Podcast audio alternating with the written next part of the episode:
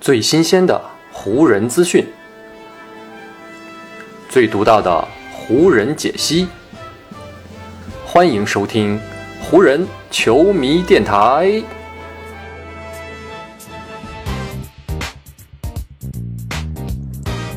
北京时间一月十日，欢迎各位收听全新一期的湖人总湖人球迷电台。我是各位的湖人球迷朋友戴高乐，感谢各位如约打开这一期的电台节目。湖人队此前五连胜的成绩，以及2023年还没有输过球这样的一段过往，也是让湖人这支球队短暂的沉浸在了一段非常美妙的情绪当中。不过呢，在当地时间一月九号，当湖人来到丹佛高原客场挑战如今的西部第一掘金的时候，他们的连胜以及呢美梦也最终到了终结的时候。虽然湖人队在本赛季前面的比赛当中啊，是曾经两次击败过掘金。还曾经靠着掘金拿到过本赛季的第一场胜利，但是这一次客场面对阵容齐整的对手，而且在自己没有勒布朗·詹姆斯的情况之下，湖人最终还是以一百零九比一百二十二这样的一个比分败下阵来。在和掘金的这一战开始之前，詹姆斯呢就提前对外宣布，因为左脚踝有酸痛的情况，他呢不会出现在这场比赛的赛场之上。在如今的这个情况之下，湖人球员身体上任何的风吹草动都会让球迷非常的担心。不过呢，湖人队主教练哈姆在赛前的介绍还是给湖人以及呢詹姆斯的球迷吃下了一颗定心丸。哈姆是这么介绍的：你们每个人呢都很了解勒布朗，他如今的状态呢就是每日观察，一切都要看他自己身体的感觉到底是怎么样的。他非常会倾听自己身体的声音。对于身体给出的反馈，他也会非常的负责任。我们球队最近的整体表现呢还不错，但我要重申的一点就是啊，我们球队不会要求任何的球员去进行休息，尽管这可能会在短期内对他们的表现有所帮助。同时，我们也不会强迫任何的球员必须要在场上做什么样的事情，因为这可能会导致更多长期的问题出现。所以，我们对于勒布朗·詹姆斯这一场比赛的休战。最终的选择呢是欣然的接受了。就在跟掘金队的这一场比赛开始之前，NBA 呢也是公布了上周东西部最佳球员奖的得主，詹姆斯凭借上周三场比赛平均三十五点零分、八点七个篮板以及七点七次助攻的表现，毫无争议的当选为西部周最佳球员。算下来，这已经是他职业生涯第六十六次拿到这样的一个荣誉了，也是加盟湖人之后的第五次。詹姆斯这样的表现，不仅呢帮湖人队拿到了一波五连胜，同时也让球队在战绩和排名上都有了显著的提升。但同时，咱们也别忘了，詹姆斯在去年的年底刚刚度过了自己三十八周岁的生日。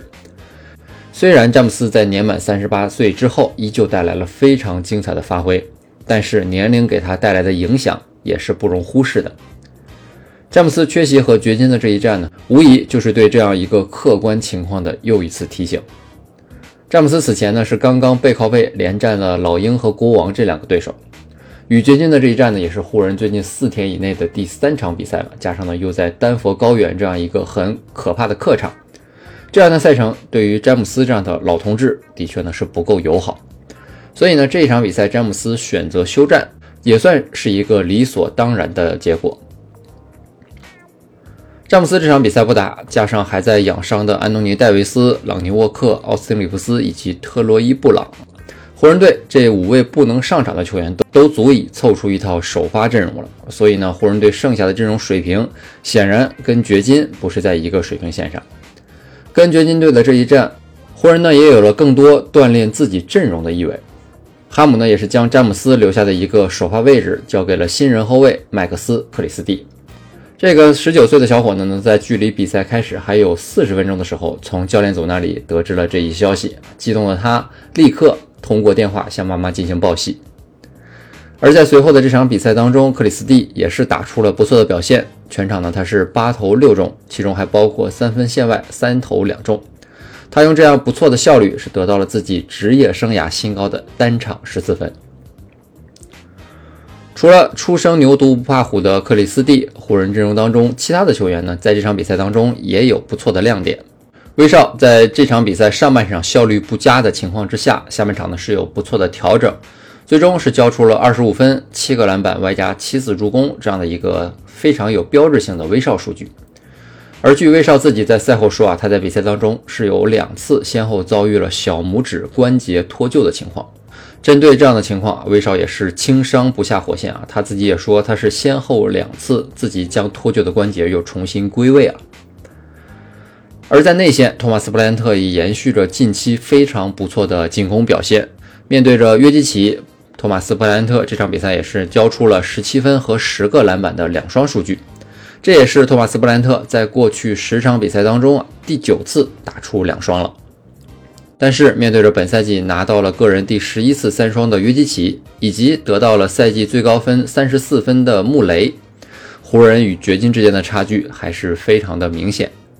除了开场之后有过一次七比四这样的比分领先之外，湖人队在整场比赛剩下的绝大部分时间里都在处于追赶的阶段，最多时曾落后多达二十分。比赛最后阶段呢，湖人也曾经打出过一波小攻势啊，有缩小比分差距的趋势，但是最终也是被穆雷用三分投射给压制了回去。虽然最终输掉了比赛，但是哈姆对于球员们在场上展现出来的斗志还是感觉满意的。他在赛后总结说：“我还是要向场上的球员们表达我的敬意，他们一直都在坚持战斗。但是呢，在比赛当中，我们出现了几次相对来说比较糟糕的失误。另外呢，还有几个球没有按照我们设想当中那样运行，还有几次投篮呢，我们没有命中篮筐。但出现在球场上的我们这支团队依旧还是充满了斗志，他们在场上付出了自己全部的努力。”湖人这波五连胜终结之后，他们呢也失去了继续在排名榜上前进的机会。目前湖人队是暂时回到了西部第十二的位置上，不过呢，他们与前面的爵士胜场数上还是持平的。另外，湖人距离排名第八的太阳、距离第九的森林狼以及距离第十的开拓者，与这三支球队之间的差距呢，也都只有一个胜场。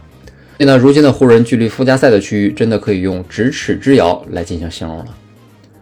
同时，湖人队未来的一段赛程呢，也比较利于队内的老将以及呢伤兵们进行恢复。在结束了和掘金队的这场比赛之后，湖人队呢有整整两天的休息时间，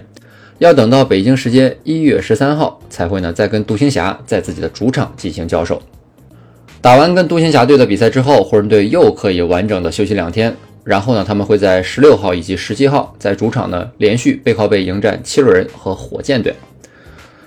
这样一段相对来说比较轻松的赛程，对于如今的湖人无疑呢是一个非常好的消息。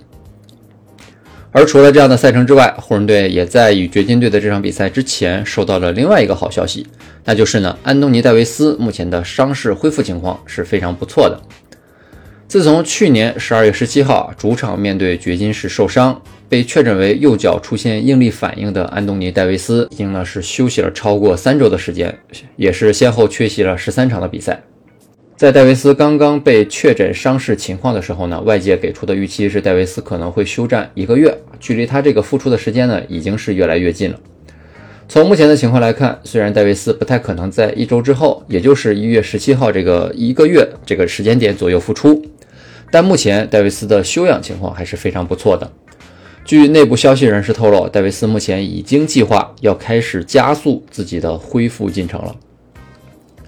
在当前的这个情况之下，戴维斯可以进行的呢是一些有限制的定点投篮训练。而随着右脚疼痛感的逐渐减轻，戴维斯之后呢将会逐渐增加训练的项目以及呢强度。据悉，戴维斯之后呢将会在泳池里进行训练，也会呢在可调节重力的跑步机上进行跑步训练。这样的两种训练方式啊，既可以减少戴维斯右脚所面临的压力，同时也能够帮助他恢复自己的体能以及心肺的功能。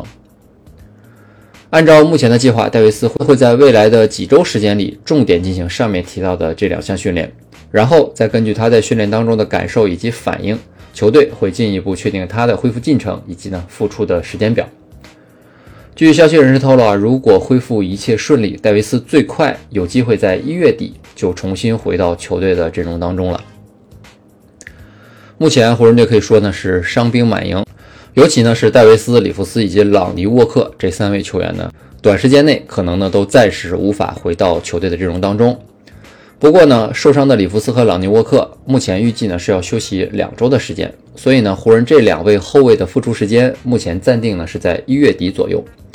如果到时候安东尼·戴维斯也能恢复顺利，也在一月底回到球队的阵容当中，那到那个时候，湖人队才真正有机会展现出自己最强的实力到底是如何的。本赛季受伤之前，安东尼·戴维斯的表现和状态真的是非常的出色，他场均可以为湖人贡献二十七点四分、十二点一个篮板，外加二点一次盖帽，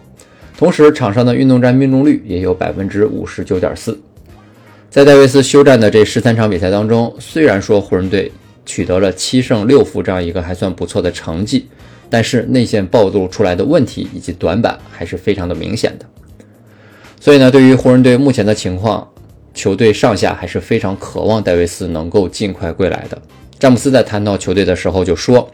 我们现在要做的呢，就是在场上继续坚持住，直到我们的那位大个子回到阵容当中来。”好，以上呢就是本期节目的全部内容了。再次感谢各位朋友的收听啊，也谢谢你今天的时间。